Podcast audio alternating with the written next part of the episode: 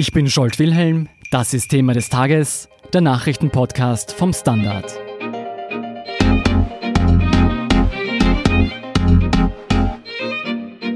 Vor 100 Jahren hat die Republik Österreich erstmals gewählt. Eine umfassende Datenauswertung des Sozialwissenschaftlichen Instituts Sora zeigt, wie sich das Stimmverhalten der Bürger mit den Jahrzehnten verändert hat und wie vieles gleich geblieben ist. Vom rechten und linken Kräftemessen und bemerkenswerten Wählerströmen berichten Hans Rauscher und Michael Matzenberger vom Standard. Hallo Hans, hallo Michael. Hallo. Hallo. Michael, bevor es ans Eingemachte geht, wie kann man überhaupt feststellen, welche Wähler über die letzten 100 Jahre zu welcher Partei gewandert sind?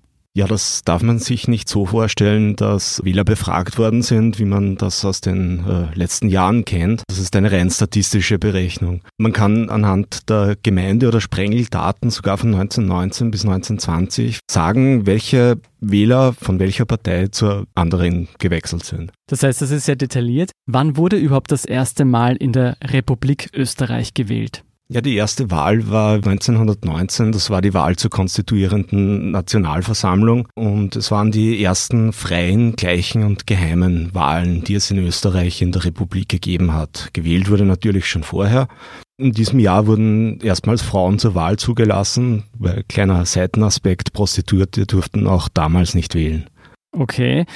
Und welche Parteien standen damals zur Wahl? Naja, es hat äh, sehr viele Parteien auf dem Stimmzettel gegeben. Das waren, glaube ich, zwei Dutzend oder mehr, ähm, die sich aber in Blöcken zusammengetan haben. Da gab es einerseits die Sozialdemokratische Arbeiterpartei, ein großer Block, und der zweite bestand aus vielen christlich-sozialen Parteien, den Vorläufern der ÖVP. Äh, ein dritter, nicht ganz so großer Block waren die Deutschnationalen.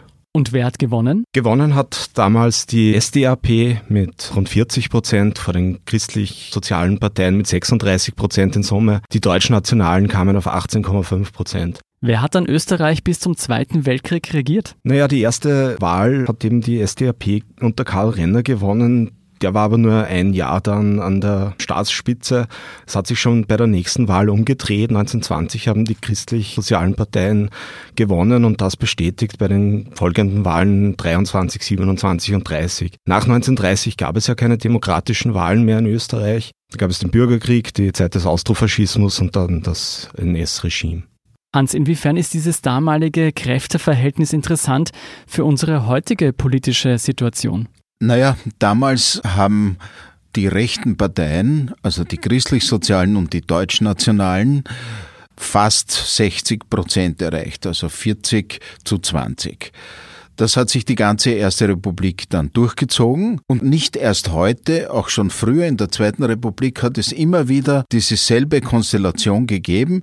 Es gibt eine rechte Mehrheit in Österreich, wenn man die Konservativen, die Volkspartei und die Rechten, die Freiheitlichen zusammenzählt. Heißt das jetzt, die Österreicher wählen heute so wie schon vor 100 Jahren? Es ist nicht ganz genauso. Die Freiheitliche Partei bzw. ihre Vorläufer war lange Zeit eine 5%-Partei. Das heißt, die Volkspartei und die Sozialdemokraten haben sich so ungefähr die Waage gehalten und haben immer eine große Koalition gebildet. Aber dieses Verhältnis von rechter Block zu linken Block 60 zu 40 ist doch über sehr lange Strecken und vor allem jetzt in letzter Zeit eine deutliche Struktur. Michael, man sieht an den Daten, dass es ziemlich viel Bewegung zwischen den politischen Parteien und Lagern gegeben hat.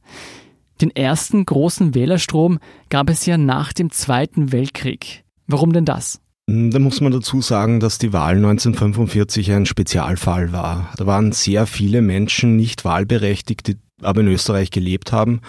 Das waren einerseits sehr viele sogenannte belastete ehemalige NSDAP-Mitglieder, denen das Wahlrecht entzogen worden ist, und andererseits auch Kriegsheimkehrer. 1949 dann bei der folgenden Wahl hat es große Verschiebungen gegeben, weil eben viele Nichtwähler dazugekommen sind.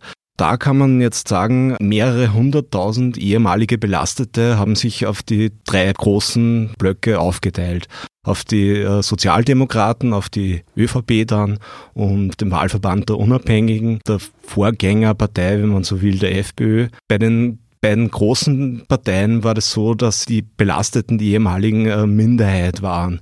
Beim Wahlverband der Unabhängigen allerdings haben sie die Mehrheit gebildet. Das ist die heutige FPÖ. Hans, in den 1970ern passierte wieder etwas Bemerkenswertes. Die SPÖ kam an die Macht und sollte unter Bruno Kreisky 13 Jahre lang allein regieren. Wie lässt sich das aus heutiger Sicht erklären? Im Wesentlichen aus dem Zeitgeist und aus der Persönlichkeit Bruno Kreiskys. Der Zeitgeist war dass in Österreich ein Modernisierungsbedarf war. Es gab das Revolutionsjahr 1968. Die Menschen wollten einfach anders leben. Und diesen Modernitätswunsch hat die damalige Sozialdemokratie erfüllt.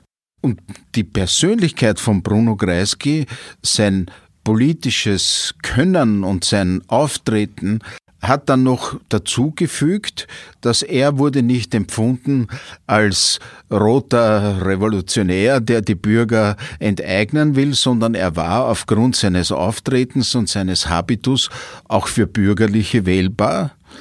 Und dann kommt noch ein besonderer Aspekt dazu.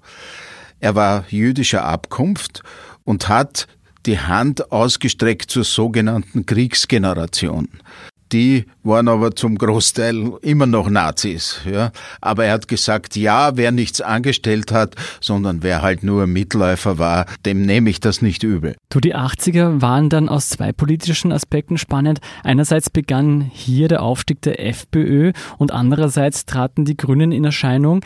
Welche Lager hatten diese geradezu konträren Parteien denn für sich gewinnen können?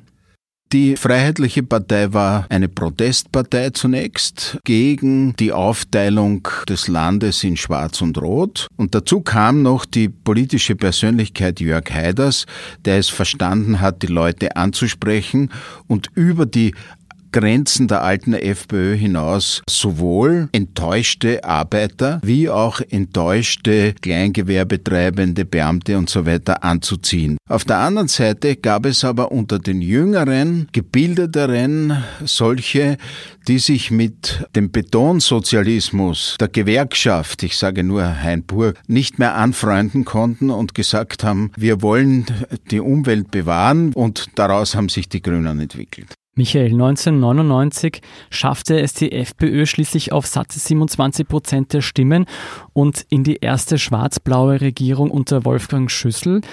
Ein FPÖ-Erfolg, der aber nicht lange anhielt. Warum denn das? Wie wir alle wissen, hat sich die FPÖ 2002 in Knittelfeld quasi selbst ausgelöscht. Jörg Haider ähm, hat das BZÖ gegründet, viele Wähler sind mit ihm gegangen und das haben die Menschen bei der Wahl 2002 der FPÖ nicht verziehen. Es hat da die einzelne größte Wahlwanderung von einer Partei zur anderen äh, im gesamten Beobachtungszeitraum gegeben. Das heißt, da sind einfach 600.000 ehemalige FPÖ-Wähler zur ÖVP gewechselt. Du, nach dem Zerfall des BZÖ konnte die FPÖ ja wieder zulegen.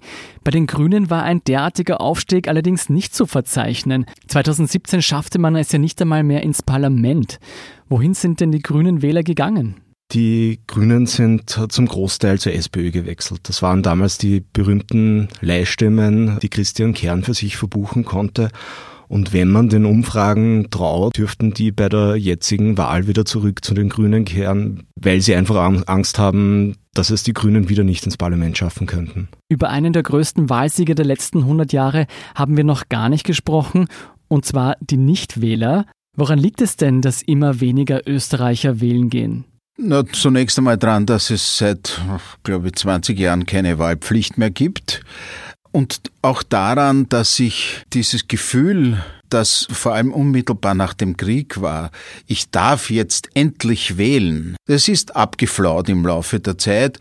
Das zweite Element ist, es gibt Leute, die auf eine Verschlechterung oder auch nur eingebildete Verschlechterung ihrer Lebenssituation mit Protestwählen reagieren und machen mit Resignation. Wobei man vielleicht dazu sagen kann, dass 2017 im Vergleich zu 2013 die Wahlbeteiligung wieder um 5 Prozentpunkte auf 80 Prozent gestiegen ist.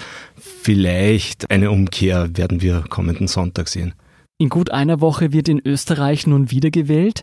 Inwiefern sollte denn uns unsere Wahlgeschichte zu denken geben, bevor wir am 29. September unser Kreuzerl machen?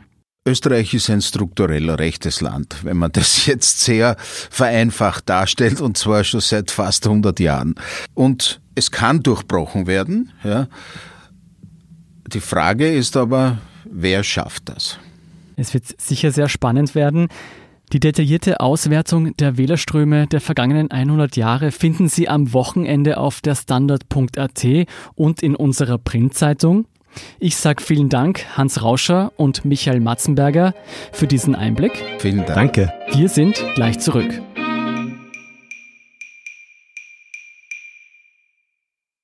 Guten Tag, mein Name ist Oskar Bronner.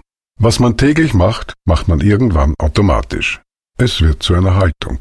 Sie können zum Beispiel üben, zu stehen. Zu Ihrer Meinung, zu sich selbst, für eine Sache. Wir machen das seit 1988 und es funktioniert. Der Standard, der Haltung gewidmet. Hier ist noch ein Lesetipp, der Sie interessieren könnte. Ein 15 Jahre alter Masterplan der PR-Agentur Hochegger zeigt, wie der Glücksspielkonzern Novomatic österreichische Politiker und den politischen Diskurs beeinflussen kann. Ein Fundstück, das ob aktueller Korruptionsvorwürfe rund um die Casinos Austria-Affäre besonders brisant ist. Den Bericht von Fabian Schmidt lesen Sie auf der Standard.at slash Wirtschaft. Und zum Schluss das Posting des Tages. Ich verstehe einfach nicht, wie nur so viele Menschen auf so einen Blender reinfallen können. Aber ich verstehe auch die Relativitätstheorie nur zum Teil, sagt Standard-User Peter Egon. Das waren die Themen für heute.